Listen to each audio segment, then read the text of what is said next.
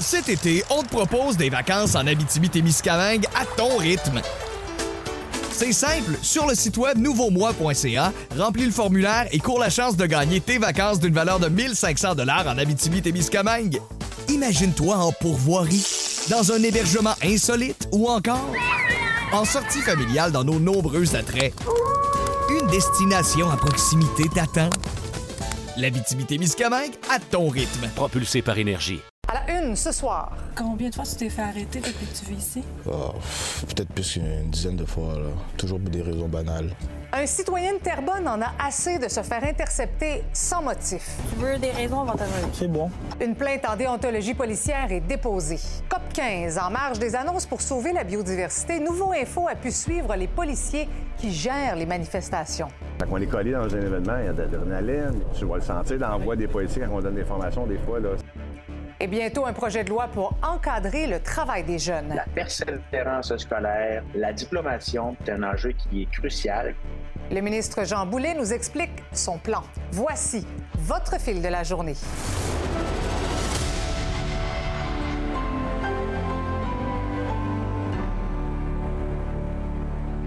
Bonsoir tout le monde, bon début de semaine. Alors on commence avec une possible affaire de profilage racial. C'est un citoyen de Terrebonne qui dit avoir subi une bonne dizaine d'interventions sans motif. On sait qu'un juge a récemment invalidé l'article du Code de la sécurité routière qui donne le pouvoir aux policiers de faire des interceptions aléatoires. Mais le gouvernement, on le sait, porte ce jugement en appel. Bon, Véronique, le citoyen que tu as rencontré prétend avoir été victime de profilage encore tout récemment.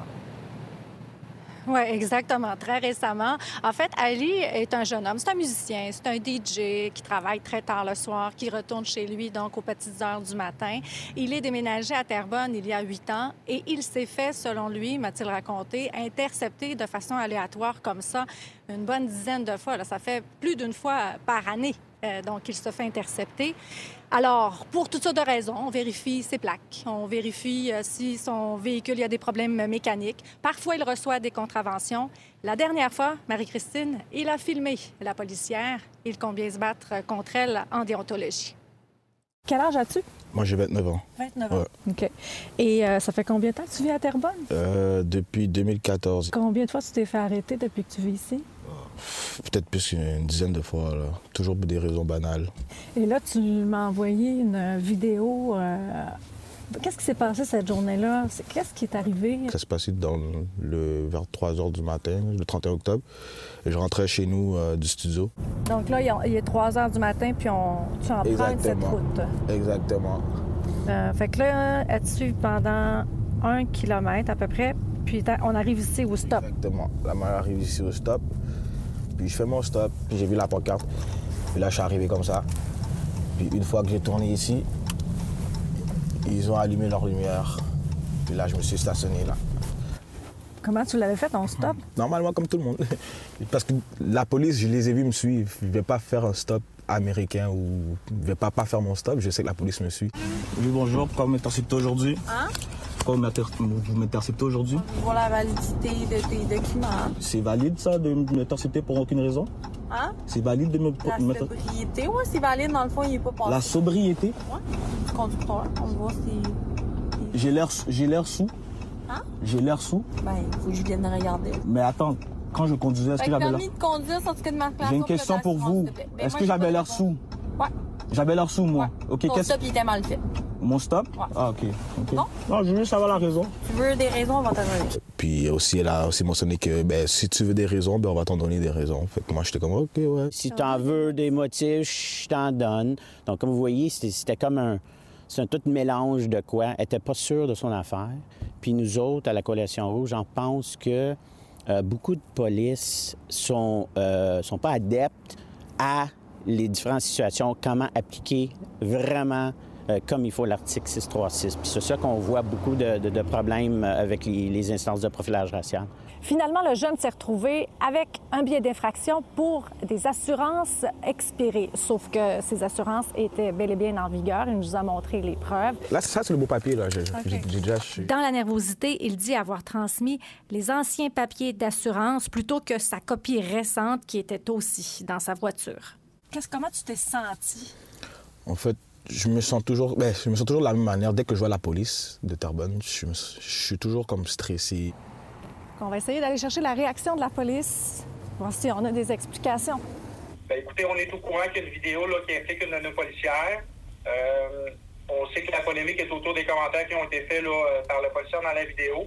On sait également qu'il y a une plainte en déontologie policière qui est active concernant cette vidéo.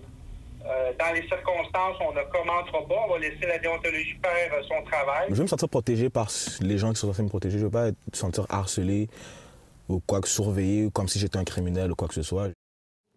Je poursuis la discussion avec Faux Nimi, qui est directeur général du Centre de recherche Action sur les relations raciales. Bonsoir, Monsieur Nimi. Merci d'être avec nous ce soir. Euh, euh, le cas de Terrebonne, en ce moment, là, vous avez entendu, ce ne serait pas un cas isolé à Terrebonne même? Pas du tout. Nous avons déjà passé plusieurs cas, dans, dans le cas de M. Monsanto, qui est très connu, euh, qui s'est fait interpeller tellement de fois qu'il est devenu pratiquement paranoïaque par rapport à Ah oui. des interpellations policières. Oui. Mais est-ce qu'on sait pourquoi il y en a davantage à Terrebonne? Mais on ne sait pas. Euh, on sait que depuis euh, 2018, euh, notre client a été interpellé à plusieurs reprises. Euh, Selon les données policières, et ils ont été, pendant l'espace de 12 mois, été, disons, sa plaque a été vérifiée plus de 83 fois. Mhm. Donc, il y a Mhm. quelque chose là. Euh, Est-ce qu'il y a des directives, des instructions de la part du service de police de contrôler, de vérifier? Combien de fois vous avez dit? 83 fois. On a 83 vérifié fois. sa plaque 83 fois et lui, euh, on a déposé à peu près une quinzaine de plaintes euh, depuis 2019 jusqu'à 2021 concernant juste la police de Terrebonne et ça, c'est Ah une oui. seule personne. On sent que, que- que le nombre de plaintes explose depuis euh, quelques années. Est-ce que, selon vous, c'est qu'il y a davantage de cas ou c'est que le public porte davantage plainte et dénonce? Je crois que de plus en plus, les citoyens, les citoyennes aussi veulent porter plainte. Euh, Les, les gens en ont marre, les gens veulent, euh, disons, s'imposer et puis défendre leurs droits. Et puis les gens veulent pa- parler publiquement de ce fléau qui est devenu de plus en plus une question de sécurité, même de santé publique. Oui. Qu'est-ce que vous pensez du fait que le, que le gouvernement a décidé de faire appel du jugement là, qui invalide le Code de la sécurité routière 636? Bien, sur le plan, disons, légal, on sait que le procureur général devrait porter en appel une décision lorsqu'il y a une contestation de la constitutionnalité d'une loi, mais quand même, je crois que parallèlement, le gouvernement doit faire autre chose, doit agir aussi pour écouter les citoyens les plus visés par le profilage racial et prendre des mesures de prévention et même de correction de- concernant les pratiques Ah oui? policières. ouais. Mais qu'est-ce que vous souhaiteriez? D'abord, euh, c'est important que les ministres ou les ministres concernés rencontrent les gens qui sont le plus touchés par le profilage racial et écouter et de voir aussi comment réduire ces problèmes-là et comment les protéger aussi, euh, comment changer les pratiques policières. Ouais, Qu'est-ce que, vous répondez à ceux qui estiment que cet article-là est nécessaire pour, pour la sécurité du public en général? On ne voit pas encore la preuve qui justifie la corrélation entre euh, cet article-là et puis les interpellations policières dans le- pour les questions de sécurité publique. Mais ce n'est pas juste cet article-là. La plupart des gens qu'on interpelle, euh, qui viennent chez nous, euh, sont interpellés parce que ce sont des hommes qui conduisent des voitures enregistrées au nom d'une femme, que ce soit leur mère ou leur conjointe ou leur sœur. Et je crois qu'il y a le policier qui dit ah, parce- que conduisez une voiture au nom d'une femme, donc vous devenez un peu suspect. Dans le cas qu'on a pu voir avec Véronique, le citoyen a décidé de filmer avec son cellulaire. Et bon, ça donne la preuve qu'il y a eu une intervention. Et Cette vidéo-là pourrait être analysée en, en déontologie. Mais est-ce que vous pensez que le port des caméras obligatoires sur les policiers, ça pourrait être une solution éventuellement? Ça peut être l'une des solutions parce que je crois que la, la caméra portative aide euh, de- pour que les gens soient plus conscients, tant les policiers que les citoyens. Et peut-être ça va mener des changements de, de pratiques, de comportement, de façon et de le, le savoir-faire aussi. Ça sera à surveiller tout ça. Bien, merci beaucoup, M. Nimi, d'avoir été avec nous ce soir. C'est un plaisir. Merci beaucoup. Euh, bon. On ne sait pas encore comment vont aboutir les négociations de la COP 15 sur la biodiversité, mais en tout cas, nos gouvernements continuent de prendre des engagements. Étienne, d'abord, le ministre fédéral de l'Environnement, Stephen Guilbeault, promet de restaurer des terrains qui ont été déboisés. Oui, euh, 19 millions d'hectares de terrains qui ont pu être, euh, où il y a pu avoir de la coupe à blanc, par exemple, où on a abîmé ces terrains-là en coupant beaucoup d'arbres. Mais là, on va en replanter 2 milliards d'arbres. Ça, ça avait déjà été annoncé, mais là, on apprend que ça va être dans le cadre d'une grande initiative mondiale. Donc, pour restaurer des terrains abîmés. Puis rebâtir des écosystèmes comme ça, ben, c'est une manière de s'attaquer au changement climatique. Le fédéral qui a aussi annoncé aujourd'hui lancer une grande consultation pour l'agriculture durable. Tout ça, c'est dans l'esprit un peu de la COP 15 où on veut protéger la Mhm. biodiversité. Et puis la Ville de Montréal aussi a fait une annonce. Elle veut agrandir le parc du Mont-Royal. Le plus grand agrandissement depuis 1872, la création du Mont-Royal. Euh, on va On était notamment... dû, hein? Euh, pardon? On était dû, Oui, 1872. c'est vrai. On, on va notamment annexer des, des parties de terrain de l'hôpital Royal Victoria. Écoutez la mairesse. Premièrement, on va récupérer des stationnements abandonnés derrière l'hôpital Royal Victoria. Deuxièmement, on va récupérer et verdir 40% des stationnements aux abords de la maison Smith, donc le stationnement tout en haut. On l'agrandit de l'extérieur avec les stationnements euh, qui appartenaient, les stationnements abandonnés du Royal Vic, et on agrandit de l'intérieur en euh, utilisant une partie du stationnement de la maison Smith.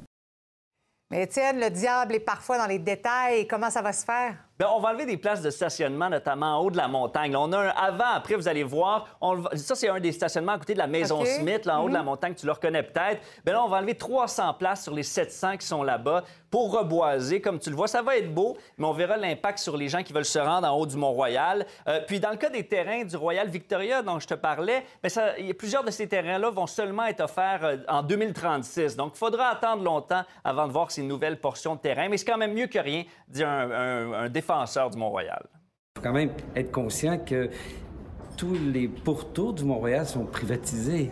Donc, les occasions de l'agrandir sont rares. Alors là, il y en a une. Elle a été saisie par l'administration. Je pense qu'on peut en être content. Ce sera jamais suffisant. Disons ça comme ça. euh, On a pris du retard, comme nos sociétés ont pris du retard. hein.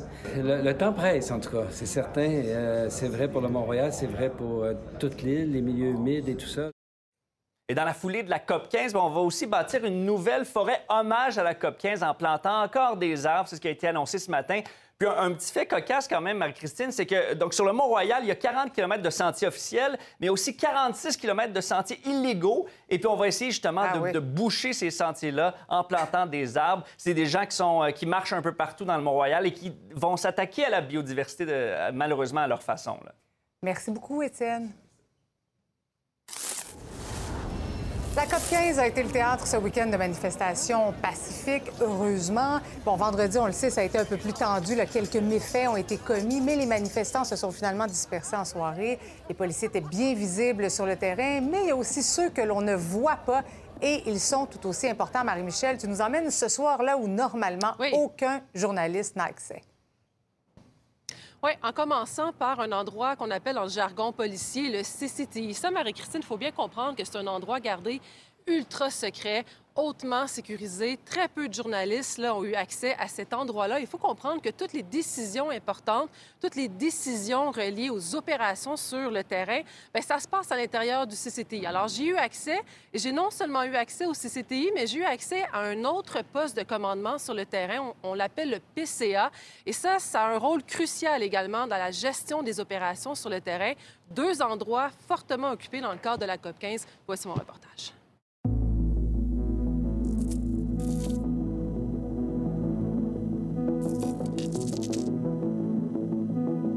De la COP 15, principalement, mon quotidien va être ici. C'est sûr que dans la rapidité, on a une action à prendre rapide, pas besoin d'autorisation ici. Mais par contre, tout ce qui va avoir un impact sur l'événement, tout doit être autorisé euh, par ici parce que nous, ici, dans le fond, l'avantage qu'on a, c'est qu'on a la vue sur l'ensemble de l'événement. Puis aussi, on est détaché du niveau euh, émotif du terrain que les gens vivent.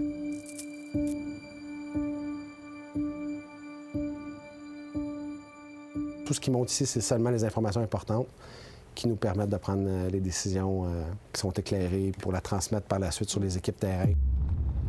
On peut s'attendre à, à un très beau crowd. Et ça finit dans le parterre euh, au quartier des spectacles, à côté, euh, juste au nord du QG. De là, ils vont finir la marche. Donc, on va acheter nos niveaux d'intervention. Steve, peux-tu m'expliquer à chaque fois qu'il y a un, un déploiement, tu fais ce genre d'exercice-là, en quoi ça consiste et en quoi c'est particulier avec la COP 15? Avant chaque grosse manifestation, marche ou événement, je rencontre mes chefs de peloton. Je rencontre mes officiers, on donne les déploiements, euh, on donne les grandes lignes, les règles d'engagement, puis euh, on prépare le terrain pour euh, l'événement.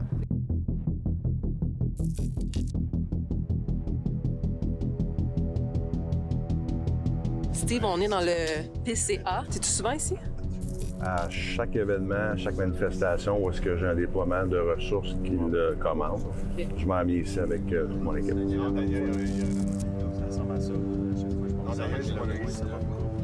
Je m'assure de coordonner les orientations du CCTI, les vélos, les- toutes mes équipes de gestion de foule, de contrôle de foule. Alors moi, je suis comme un peu l'intermédiaire. Je suis comme, je suis comme un peu la, la voix du CCTI. Puis en même temps, ben, en étant près du terrain, je peux leur monter de l'information qu'eux n'ont peut-être pas. Donc, ça nous permet d'avoir vraiment une vision globale de l'événement. Dans un processus décisionnel, dans un gros événement de faut que tu ailles avec le factuel.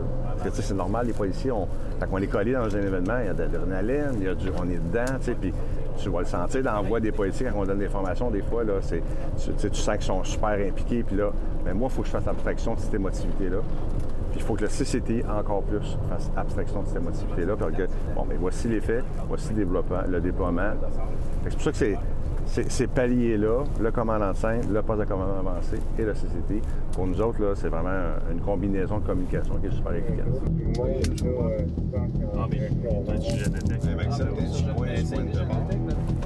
Présentement, quand les gens sont sur le bord de prendre la rue comme ça, nous, ce qu'on fait, c'est qu'on prépare notre déploiement, on ferme les rues, donc on sécurise le parcours, ça c'est super important. Euh, on place les vélos en position, euh, en position euh, stratégique.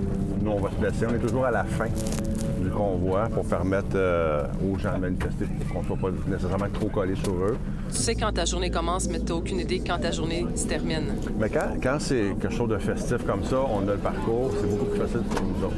Quand c'est une manifestation impromptue où on n'a pas le parcours, ben c'est le plaisir de, la chose. On rentre le matin en disant j'ai une manif, puis on dit ben quand ça sera fini, ça sera fini.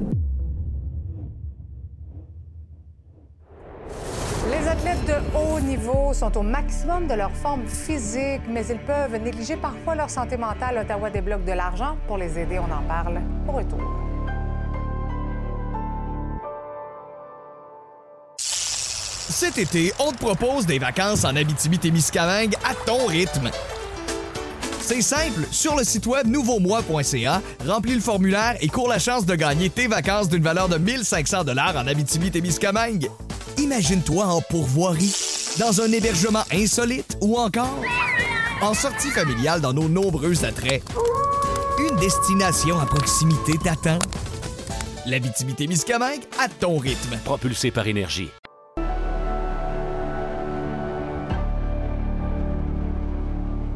Ministre fédérale des Sports, Pascal Saint-Onge, débloque une aide de 2 400 000 pour s'occuper de la santé mentale des athlètes amateurs. Cet argent-là va servir à soutenir les soins de crise, la sensibilisation et la formation des athlètes et des entraîneurs. Il y a de nombreux athlètes hein, qui ont dénoncé des environnements toxiques et des comportements abusifs aussi dans le sport de haut niveau au Canada. Ils réclament un changement de culture au sein de leur fédération sportive. Je discute de tout ça avec le psychologue sportif Jean-Michel Pelletier. Bonsoir, Jean-Michel. Bonsoir. Donc, les, les- les problèmes de santé mentale chez les athlètes, est-ce que c'est encore un sujet tabou selon toi? Ben, juste, juste poser la question, euh, oui, euh, c'est un sujet tabou, mais de moins en moins tabou, surtout depuis la pandémie. Là, je te Mhm. dirais, il y a beaucoup plus d'investissements, puis on est content de... Tu sais, pour moi, c'est une super belle nouvelle parce que effectivement, on manquait des fois de budget pour former les coachs, euh, même, euh, tu sais, aussi pour faire des rencontres, parce que ça coûte de plus en plus cher aussi voir des psychologues, puis d'autres professionnels Ouais. dans la santé mentale là, qui peuvent nous, nous aider pour les athlètes, mais c'est sûr qu'on a besoin d'outils, puis on a besoin aussi de, de- de financement pour euh, éduquer aussi euh, les, les coachs, pour avoir une nouvelle culture, une nouvelle façon d'approcher, puis une façon qui est plus humaine, puis plus euh, scientifique aussi. Ouais, Quand vous dites former les coachs, qu'est-ce que vous leur dites? Comment vous les coachez? Ah, mais c'est c'est une bonne question, par exemple. Ça, euh, il, y a, il y a- il y a des théories euh, en, en psychologie du sport. Là, il y en a une qui s'appelle la théorie de la motivation autodéterminée. C'est qu'on peut former des gens, euh, des coachs, à avoir euh, une attitude beaucoup plus euh, en, en questionnant les besoins des athlètes, en s'informant sur eux, leurs perspectives, à être plus empathique, plus à l'écoute chez l'athlète pour mieux répondre à leurs besoins en santé mentale. Ah ouais. C'est ça qui permet justement d'avoir une nouvelle approche, c'est d'a- d'augmenter notre empathie en tant que coach, mais aussi d'utiliser des techniques pour euh, répondre à des besoins spécifiques et mieux comprendre des problématiques que, tu sais, anorexie, an- anxiété, il y a, il y a beaucoup, Savoir la beaucoup, euh, de l'abus. Oui. Savoir déceler ce genre de, de problématiques-là. Mais pourquoi, en général, les athlètes vous consultent?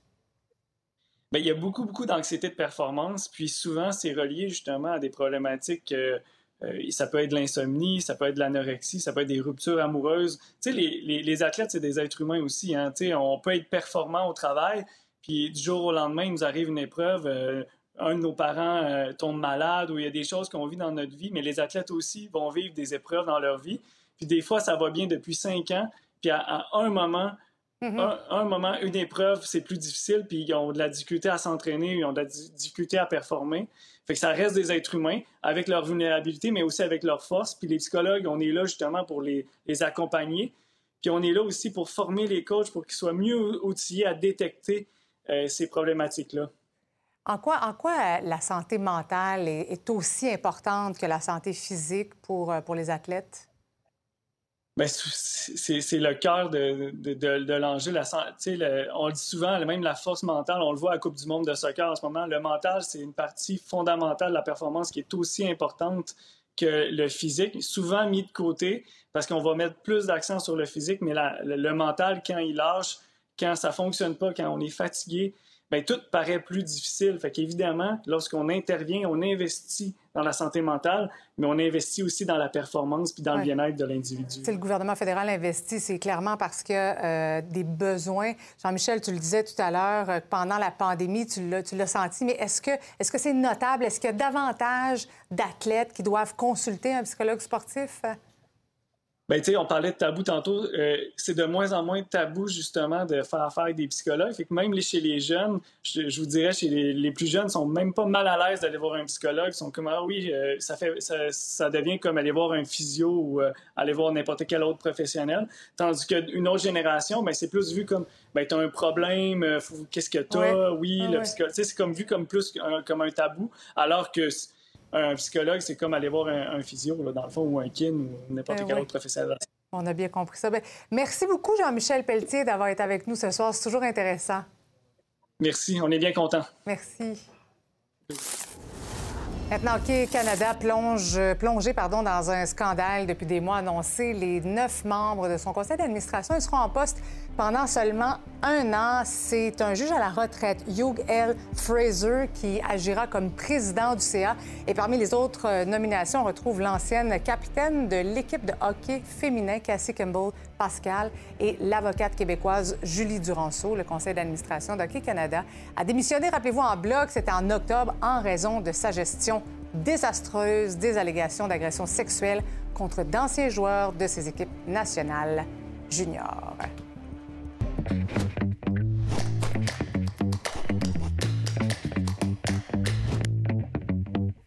Salut Yves. Salut Marie-Christine. Bon lundi.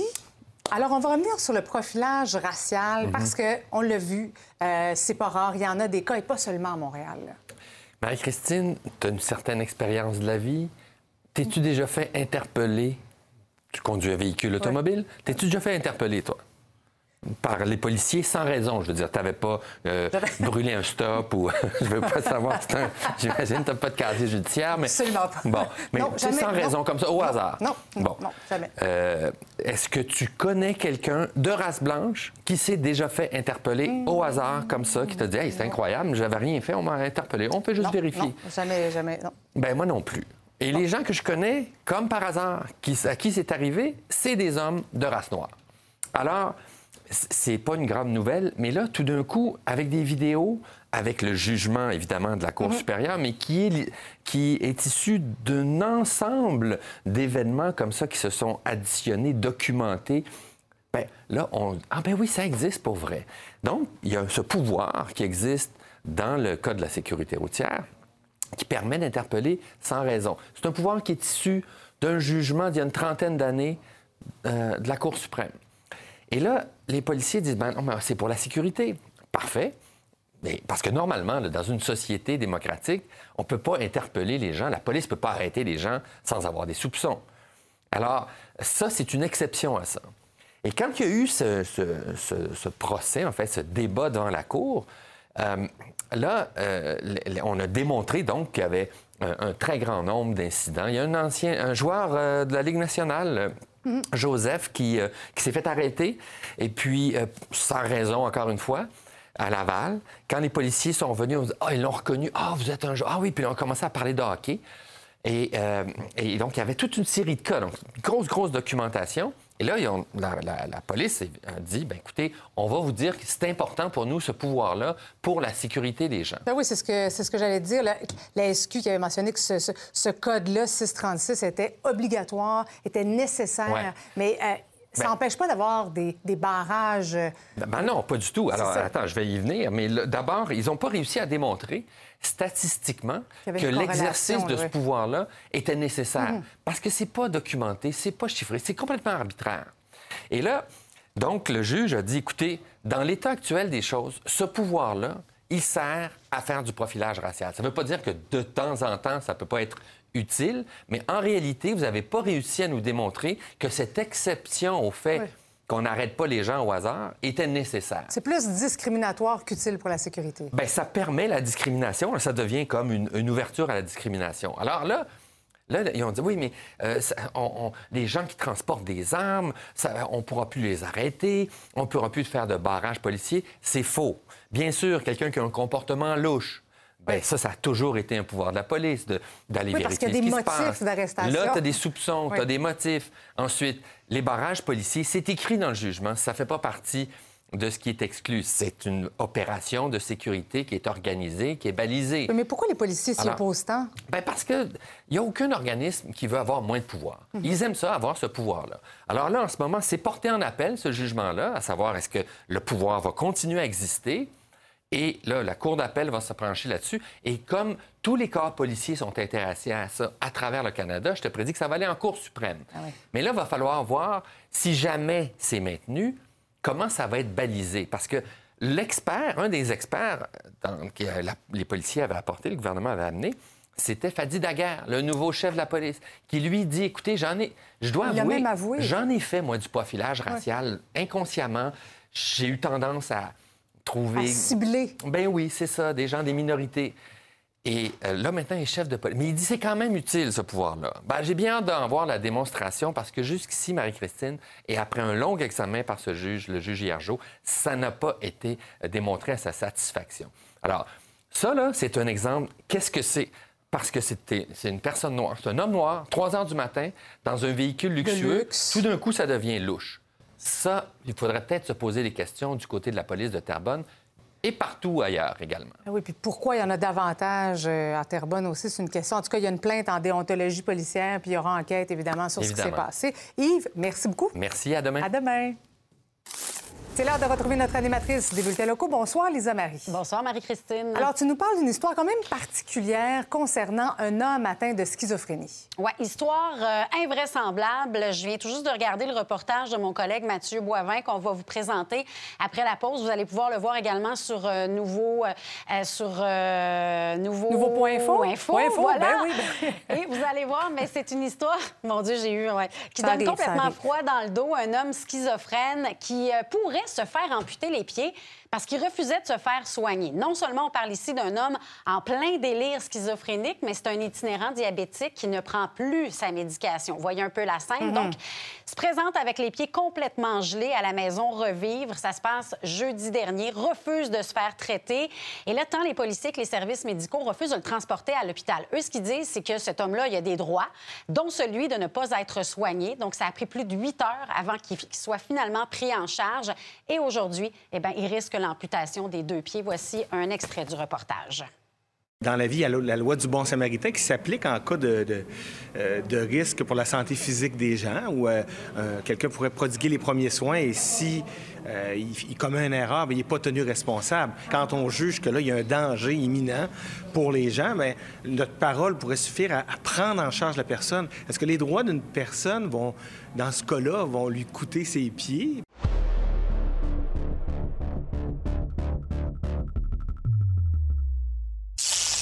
Cet été, on te propose des vacances en Abitibi-Témiscamingue à ton rythme. C'est simple, sur le site web nouveaumois.ca, remplis le formulaire et cours la chance de gagner tes vacances d'une valeur de 1500 dollars en Abitibi-Témiscamingue. Imagine-toi en pourvoirie, dans un hébergement insolite ou encore en sortie familiale dans nos nombreux attraits. Une destination à proximité t'attend. L'Abitibi-Témiscamingue à ton rythme. Propulsé par énergie.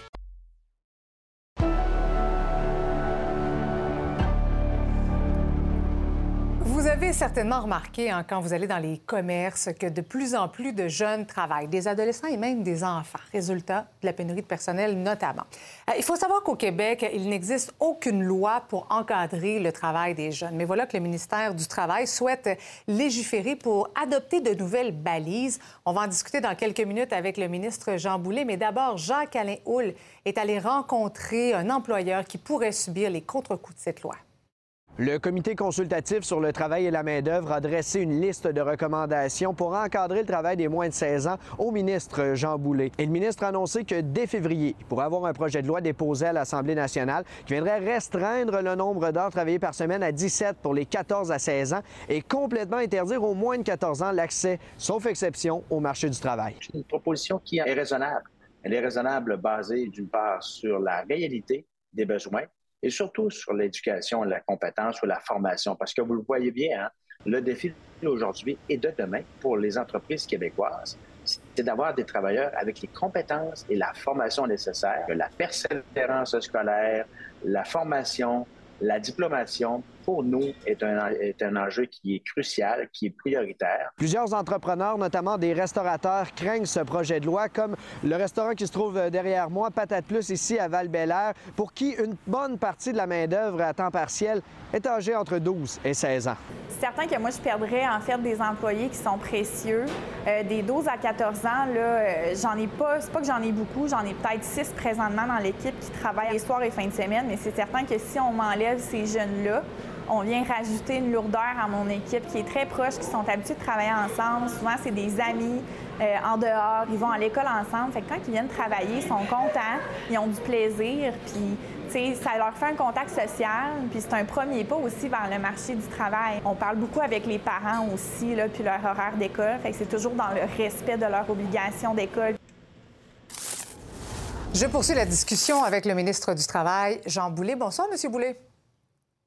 Bonsoir, Mme Bergeron. Qu'est-ce qui vous pousse à déposer ce projet de loi?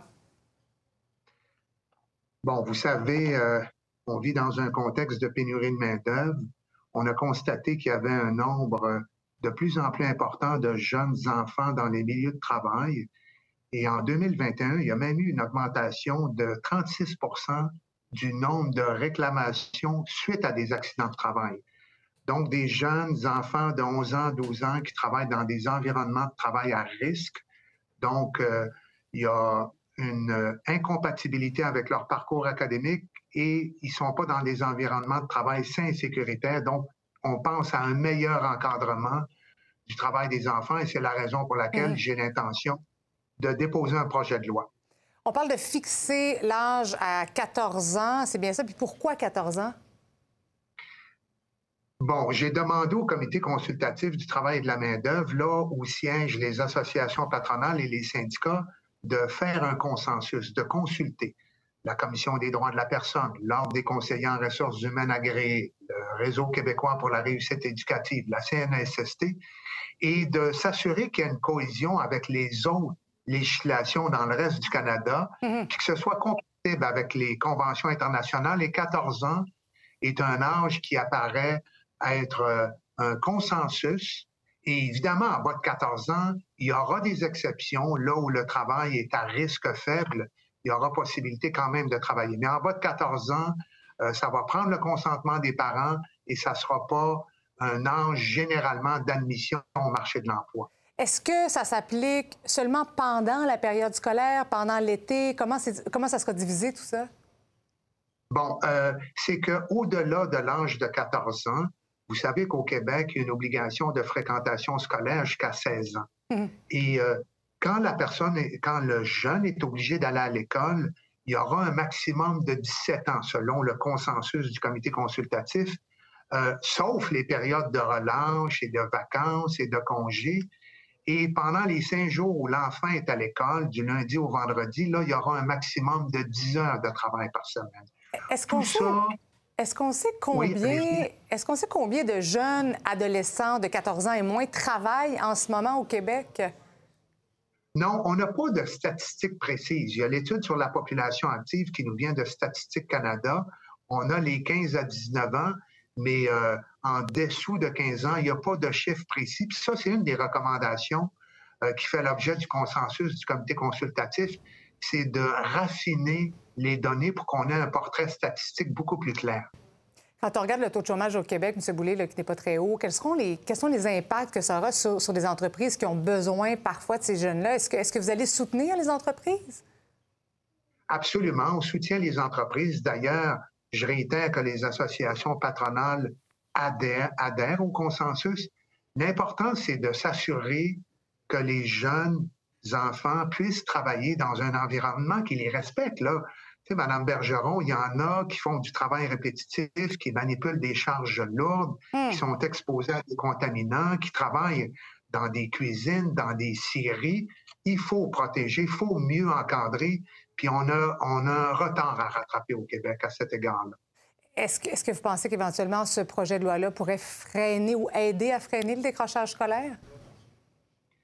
Euh, il y a, au-delà d'un certain nombre d'heures par semaine, des statistiques qui démontrent qu'il y a un taux de décrochage scolaire plus élevé. Donc, euh, oui, euh, c'est sûr que ce projet de loi-là euh, s'inscrit dans le, la volonté des Québécois qu'il y ait plus de persévérance scolaire, qu'on diminue le taux de décrochage scolaire et qu'on assure la santé, sécurité et intégrité des enfants. Oui. Vider le lave-vaisselle, sortir les poubelles et déneiger l'entrée, ça, ça ne sera pas exclu? Non, puis euh, euh, des- Non, non, mais, oui, ça, ça va être exclu, absolument. Non, mais Euh, ce que je veux dire, c'est qu'on va, on va pouvoir demander à nos enfants encore de vider le lave-vaisselle sans problème. je voulais être sûre, sinon, c'est parce que si mes enfants écoutent. Merci beaucoup, M. Boulet, d'avoir été avec nous ce soir. Merci, Mme Bergeron. Plaisir et à bientôt. Bye-bye. Sauver le patrimoine, ce n'est pas toujours facile pour les municipalités. On vous présente au retour l'exemple de Belleuil qui a dû affronter la grogne de ses citoyens. À tout de suite. Cet été, on te propose des vacances en Abitibi-Témiscamingue à ton rythme. C'est simple, sur le site web nouveaumois.ca, remplis le formulaire et cours la chance de gagner tes vacances d'une valeur de 1500 dollars en Abitibi-Témiscamingue. Imagine-toi en pourvoirie, dans un hébergement insolite ou encore en sortie familiale dans nos nombreux attraits. Une destination à proximité t'attend. L'Abitibi-Témiscamingue à ton rythme. Propulsé par énergie.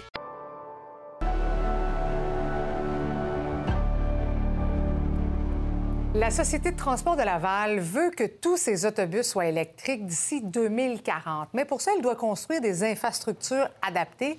Et avec l'aide de Québec, donc, la STL va se doter d'un garage où elle pourra brancher les 145 autobus qu'elle souhaite acquérir. Coût du projet, 246 millions de dollars.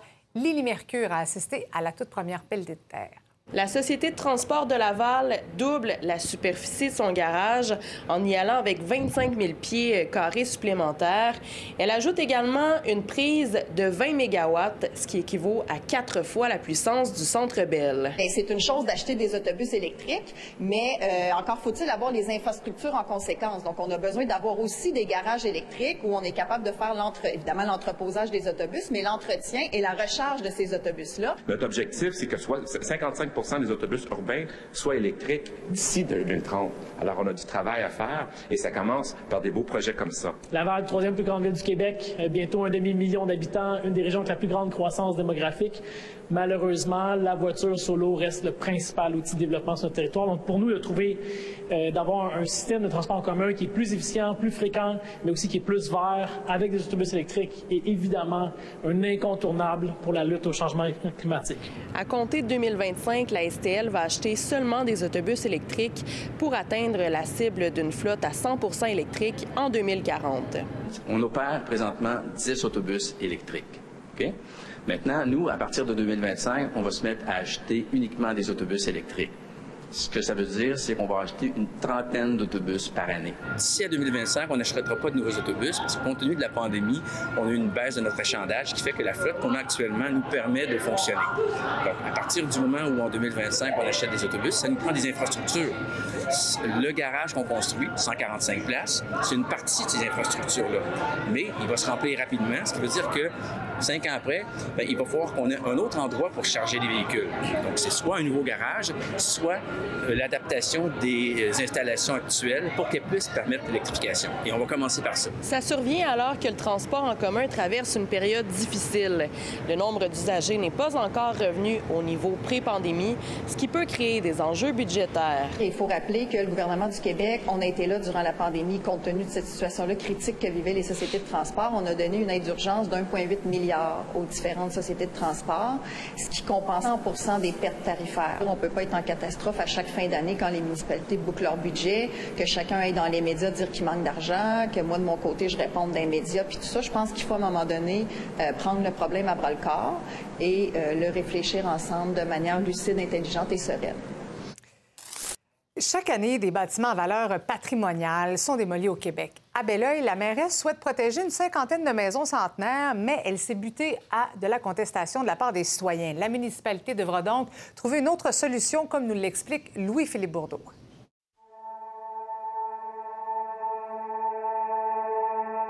On est aujourd'hui dans le Vieux Belleuil. Ici, il y a plusieurs maisons centenaires, certaines qui ont été bâties au 18e siècle. Et la municipalité tente depuis plusieurs mois d'accorder une valeur patrimoniale à plus d'une cinquantaine de ces maisons avec ce qu'on appelle une citation patrimoniale. Ça faisait des années qu'on voyait démolir des bâtiments d'exception euh, en hochant les épaules puis en se disant Ah, on l'a échappé. Ce qu'on vise par un, règlement de citation, c'est de ne pas autoriser des changements irréversibles à un bâtiment euh, à valeur patrimoniale. La citation aussi, ce que ça amène, c'est des pouvoirs d'agir pour la municipalité dans des cas extrêmes advenant le cas où, par exemple, euh, un bâtiment serait laissé à l'abandon. La proposition de la mairesse a par contre été accueillie par de la grogne citoyenne, des propriétaires qui s'inquiètent de l'impact de ce geste sur leur portefeuille, sur la valeur de revendre leur propriété ou encore sur leurs assurances. Au final, il y a plus du trois quarts des propriétaires qui se sont retirés du projet. Donc, c'est un bâtiment qui date de 1805. Ça a été vraiment la première école où il y a eu des enfants euh, à Belleuil on nous a un petit peu mis ça un petit peu d'en face. Il n'y a personne qui est contre la vertu de protéger une maison patrimoniale. Je pense que, on veut tous les protéger. Je pense en 2023, là, il y a d'autres façons de protéger le patrimoine. La plus grande crainte, c'est au niveau de l'assurabilité. Si mes assurances bon, euh, montent à 3 ou 4 000 par mois, on ne sera pas capable d'assumer ça. Alors moi, c'est sûr que ma propriété va, va baisser de prix. Le problème de la citation, c'est que ça vient avec un règlement. Mais un règlement, ça vient avec un paquet de restrictions, d'obligations, de contraintes, et ça entraîne des coûts supplémentaires sur tous les travaux. Et le supplément, pour le moment, est absorbé par le propriétaire. Il y a quand même 75 environ des gens qui étaient cités qui se sont retirés. Quand même, je présume, un peu décevant par rapport à l'objectif initial. Il y a eu beaucoup de de désinformation autour de ça. L'idée, en fait, c'est pas de pousser le, citoyen puis de sentir qu'il y a le couteau en dessous de la gorge, aucunement. Mais on va voir quels autres types de règlements on est capable de mettre en place pour s'assurer de protéger euh, le plus possible. Au cours des dernières années au Québec, on a vu plusieurs bâtiments disparaître sous le pic des démolisseurs. Et la situation à Belleuil représente bien à quel point l'enjeu est complexe, autant pour les municipalités que pour les citoyens vous voulez protéger nos maisons, bien, assurez-vous de mettre un budget qui va être là, qui va être récurrent toutes les années pour nous aider, ce qui n'est pas le cas. Qu'est-ce que ça dit sur le débat au Québec en ce moment sur le patrimoine? Bien, ça dit qu'on est limité. Moi, j'aimerais voir nos gouvernements euh, se positionner au niveau des assurances puis aider nos propriétaires euh, de, de, bâtiments patrimoniaux. Donc, chacun fait partie de la solution, selon moi. Bien, je pense que toutes les municipalités sont prises avec ce problème d'harmoniser le, l'ancien, l'ancestral, les racines de la ville, chacune. Puis ici à Belleuil, il faut que la ville trouve euh, c'est quoi son équilibre, puis qu'est-ce qu'elle est prête à faire, puis qu'est-ce que l'ensemble des citoyens sont prêts à faire pour conserver ce caractère euh, unique. On va rester dans le domaine de l'immobilier. Au Québec, la construction d'une maison moyenne peut générer 12 tonnes de résidus. C'est l'équivalent de trois conteneurs, comme celui que vous voyez derrière moi, euh, dans lequel on retrouve même des matériaux neufs. Donc, devant ce non-sens, il y a un entrepreneur de Bromont qui a mis sur pied le projet pilote Écoterie afin de réduire l'enfouissement sur les chantiers. On n'a rien inventé. On a juste pris un paquet de, de- de petites choses qu'on a mis ensemble. Puis ce que ça fait, c'est qu'on demande aux travailleurs euh, sur les chantiers de trier à la source leur matière. On fournit des bacs euh, qui sont compartimentés. euh, c'est plus facile pour eux autres. Pour nous, de, de mettre le peu de temps additionnel à la gestion de tout ça, Tu sais, on le fait à la maison, pourquoi pas le faire sur les chantiers? Ça a changé quoi dans ta façon de travailler que de recycler les matériaux? C'est de l'organisation, c'est ça le secret. Le bois, tu le mets dans ta poubelle de bois, le plastique, le taille-vec, tu le mets dans une autre poubelle, puis après, tu emmènes tes poubelles dans les bonnes sections du container. Un conteneur comme on a derrière moi, justement, qui est un 40 verges, peut contenir de 3 à 4 tonnes. Donc, ça veut dire qu'un projet de construction peut générer de 8 à 12 tonnes de résidus de construction. Puis, ayant pas de centre de tri ici dans la MRC de Bon-Missisquoi, bien, 100 de ces résidus-là s'en à l'enfouissement. S'en aller à l'enfouissement, je devrais dire. Cet été, on te propose des vacances en Abitibi-Témiscamingue à ton rythme. C'est simple, sur le site web nouveaumois.ca, remplis le formulaire et cours la chance de gagner tes vacances d'une valeur de 1500 dollars en Abitibi-Témiscamingue. Imagine-toi en pourvoirie, dans un hébergement insolite ou encore en sortie familiale dans nos nombreux attraits. Une destination à proximité t'attend. L'Abitibi-Témiscamingue à ton rythme. Propulsé par énergie.